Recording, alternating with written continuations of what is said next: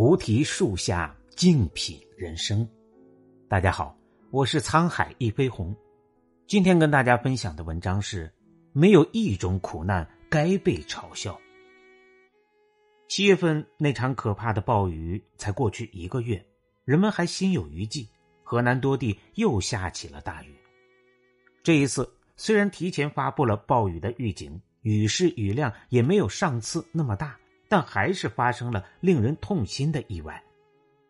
八月二十日晚上十一点，暴雨来临前夜，郑州某小区内，一名男子为了防止车辆被水淹，在深夜里独自一人用砖块支车。不想钻到车底后，千斤顶却意外的滑落，车子一歪，直接砸在了他的身上。这个五十九岁的男人不幸身亡。据媒体报道，他生前是街道外聘的劳务人员，防汛期间一直在干警务辅助的工作。五十九岁的人了，挣的还是一份辛苦钱，而且并不稳定。那辆车对他来说应该是很重要的财产，所以他才特别的爱惜，要在下雨前费劲巴拉的把车垫起来，防止水淹。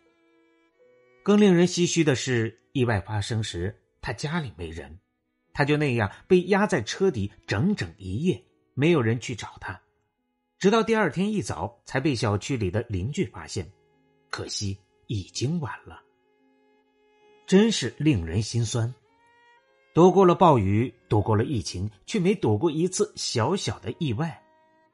事情报上热搜后，引发了很多讨论，其中不乏冷嘲热讽的声音：“不知道人比车值钱吗？”怎么会蠢到用砖头支车呢？真的淹水了，那几块砖根本没用。不是有车损险吗？又不会有特别大的损失，而且现在的代步车又不贵。我看了这些评论，心里更加的难过。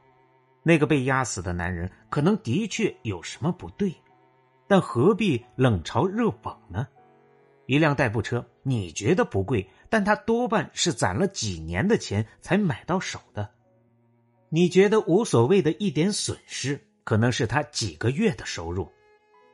这世上永远有两种人，一种是没经历过生活艰辛的人，他们一直轻巧的笑着，觉得一切都很容易；另一种是为了生活拼尽全力的人，他们咬紧牙关，用凡人之躯抵抗着生活的艰难。用百般小心守护着日子的安宁。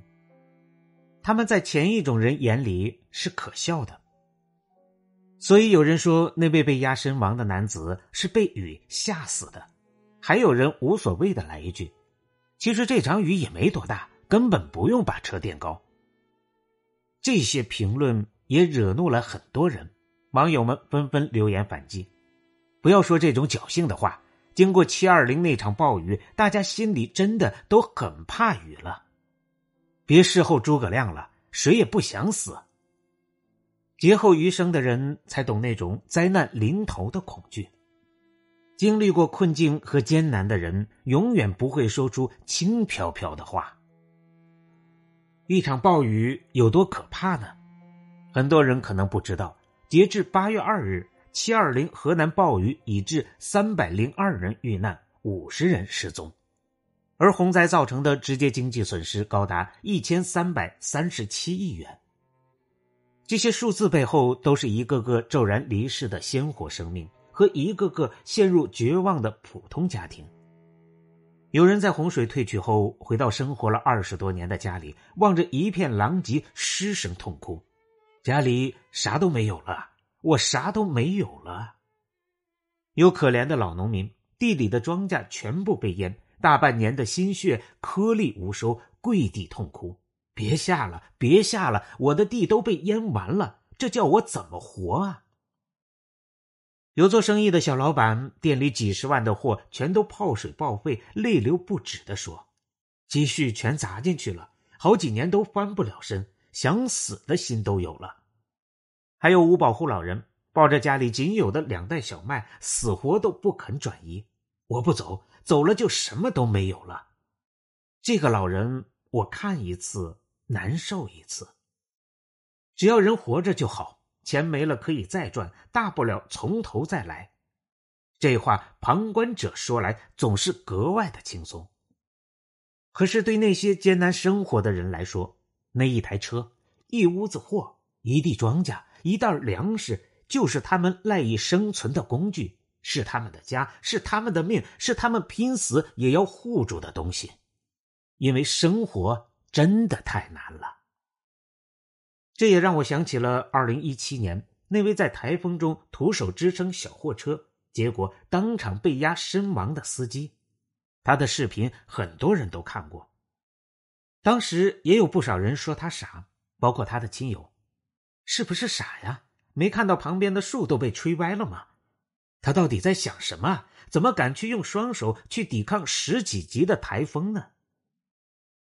看起来确实有点傻。但如果不是生活所迫，谁又愿意以命相搏呢？后来，《新京报》谷雨实验室都报道了这个男人背后的故事。这个试图用一己之力抵抗台风的男人，名叫周荣，广东珠海白蕉镇人，平时以拉货为生。事发第二天，就是他五十四岁的生日。那一天一大早，他开着新买的小货车去送货。回家的路上遇上了强劲的台风天鸽，大风把小货车从路边带到了马路中央，随时都有翻车的危险。同时，天空中全是被风刮起来的树枝、木板、铁皮、广告牌现场有好几个路人都劝他弃车避险，我们都叫他赶紧跑，但他不听，就一个人顶着。就那样，周荣一个人在台风中苦苦撑了十几分钟，直到车子终于被强风吹翻，他殒命车下。一个跟周荣相熟的司机说：“别人不会拿命去对抗台风，但周荣会，因为他靠这个小货车养整个家，家就是他的全部，所以小货车也是他的命。”周荣有两个儿子。当时老大刚刚大学毕业，小的还在读高中。他妻子身体不太好，在一个小超市里干活，家里的经济重担几乎完全压在周荣一个人肩上。他要供两个儿子读书上学，还要攒钱给他们买新房、娶媳妇儿。而那台小货车是他支撑起这个家的唯一工具。这辆让他在风中苦苦支撑的小货车。是周荣两个月前刚换的新车，花了五六万，还是找别人借的钱。他盼着换了新车后生意会更好，也计划着努力跑几年，多攒点钱，把旧房子拆掉，像邻居们一样盖个二层小楼，为两个儿子结婚做准备。那天出门前，他看过天气预报，知道台风即将登陆，但有老板给他打电话说。如果他接单的话，可以给他一百五十元，而他平时拉货近的几十块，远的一百出头，所以周荣答应了。在不能确定的危险和可以确定的收入之间，他选择了后者。而他生命的最后十几分钟里，他原本是有机会弃车逃跑的，但在生命的危险和新买的货车之间，他再次选择了后者。有人说，为了一百五十元钱，为了一台五六万的车，丢掉一条命，太不值得了。的确，冷静去想的话，当然不值得。但人在突如其来的状况里是没有那么多理性的。那一刻，他可能就是觉得这辆借钱买来的小货车无论如何不能倒，在他的意识里，他承受不起失去这辆车的风险。他的生活已经很难了，如果这辆车倒下，定会让一切雪上加霜。一个在底层苦苦挣扎的中年人，抗风险能力实在太差了。为了避免那个风险，他决定以命来搏。所以，真正压垮他的，不是那辆货车，也不是那场台风，而是一直压在他身上的沉重的生活。两个被压在车底的男人以惨烈的方式被我们看到。